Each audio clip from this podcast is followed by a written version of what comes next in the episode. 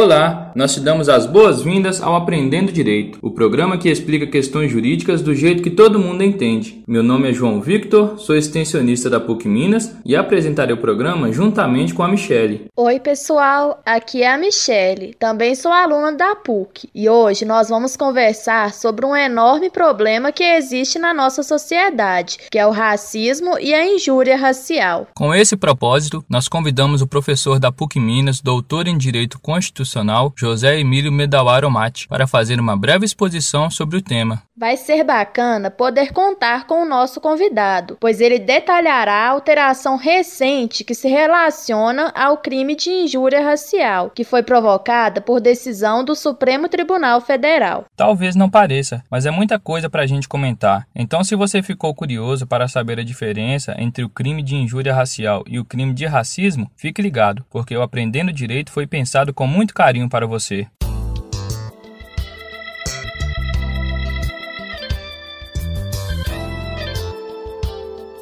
De início, é bom a gente entender o que é o racismo. De forma simples, racismo é toda distinção, exclusão, restrição ou preferência baseada na raça, cor, descendência ou origem nacional ou étnica. Essa distinção tem por objetivo tentar anular ou restringir o reconhecimento, o gozo ou o exercício de direitos humanos e de liberdades fundamentais. Geralmente, a pessoa que age de forma racista tem a falsa percepção de que existem raças naturalmente inferiores ou superiores que outras. Utiliza-se a cor da pele, bem como o tipo de cabelo e o formato do corpo, como justificativa para a atribuição de valores positivos ou negativos, atribuindo a essas diferenças o motivo para inferiorizar uma pessoa em relação a outra. Gente do céu, como pode existir isso? Uma raça inferior ou superior à outra? Que loucura é essa? Todos nós somos valorosos na medida das nossas diferenças. Somos todos seres humanos e não tem isso de um ser melhor do que o outro. O respeito à pessoa deve sempre prevalecer.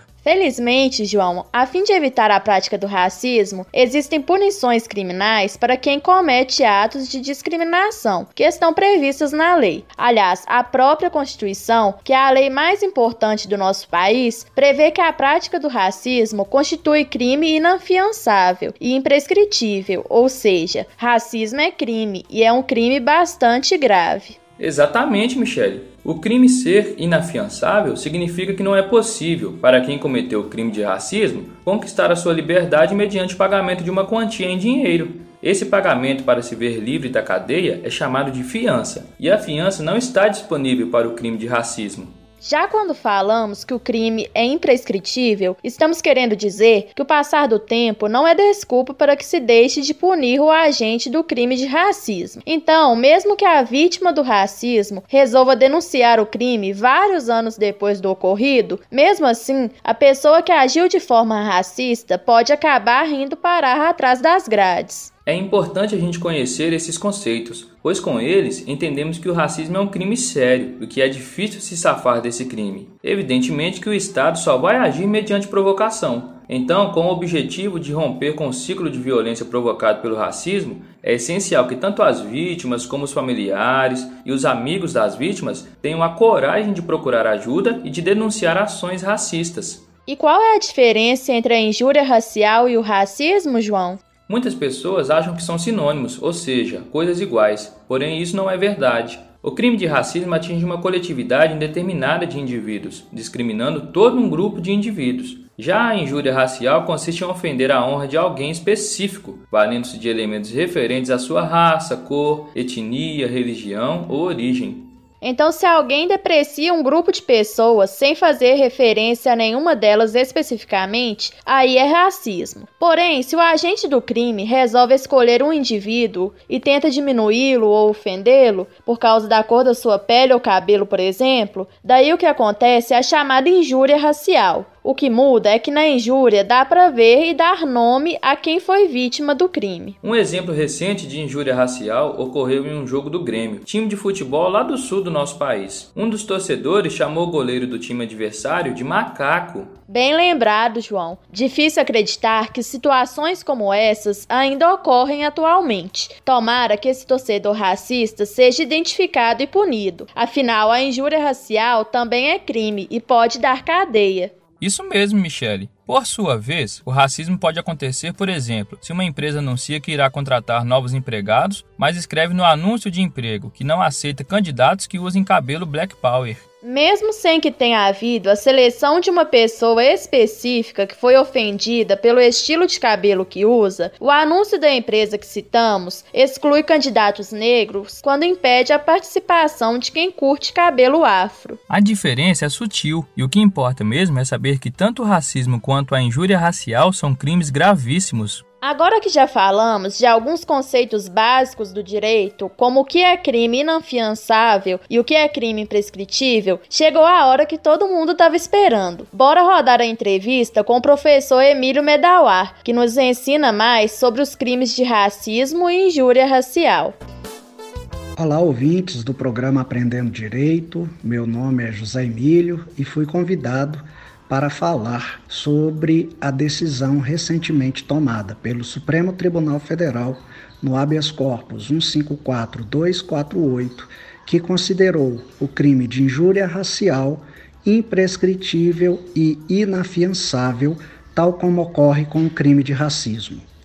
Isso se deu porque a lei que instituiu a injúria racial estabeleceu esse crime dentro do Código Penal. E havia uma dúvida na doutrina brasileira e até entre os tribunais sobre as repercussões e as diferenças entre a injúria racial e o racismo constante da Lei 7716 de 89.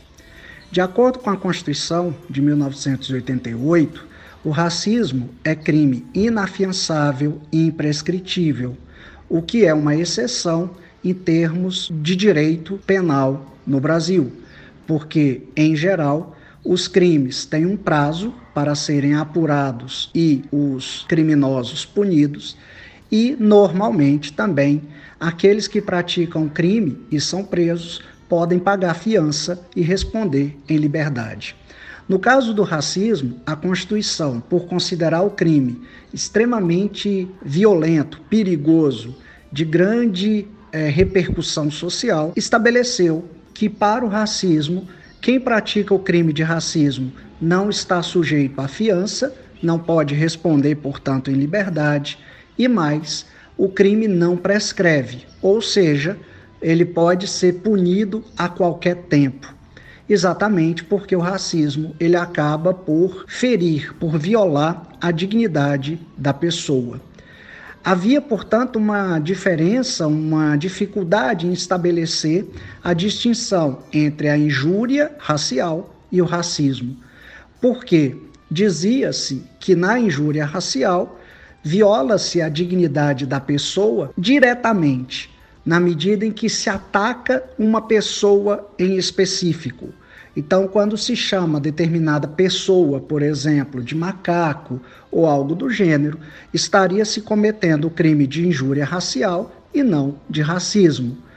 Portanto, esse crime seria prescritível e afiançável, o que levava muitas dessas práticas racistas a não terem qualquer tipo de repercussão jurídica, a qualquer tipo de punição, porque a pena para esse tipo de crime é bastante pequena. Já no caso do racismo, a ideia era no sentido de que se atacava uma coletividade e não uma pessoa específica. No entanto, na prática, essa diferença ela é muito artificial, porque dificilmente as pessoas cometem atos racistas genericamente, atacando grupos. Normalmente, os atos racistas, eles ocorrem no reconhecimento de uma determinada pessoa como fazendo parte de um grupo. Portanto, nada mais natural do que aproximar a injúria racial do racismo, entender a injúria racial como um tipo de racismo, e foi isso que o Supremo Tribunal Federal fez nesse julgamento importantíssimo do habeas corpus 154248, ao reconhecer que também a injúria racial é um tipo de racismo e, portanto, também a ela se aplicam as consequências da inafiançabilidade e da imprescritibilidade do crime de racismo. Quanto às mudanças que esse julgamento vai produzir, é, vai ser exatamente considerar agora que a injúria racial é uma espécie, é um tipo de racismo e, portanto, também na injúria racial nós estamos tratando de racismo. Logo, não se pode ter a fiança ou a prescrição nesse tipo de crime.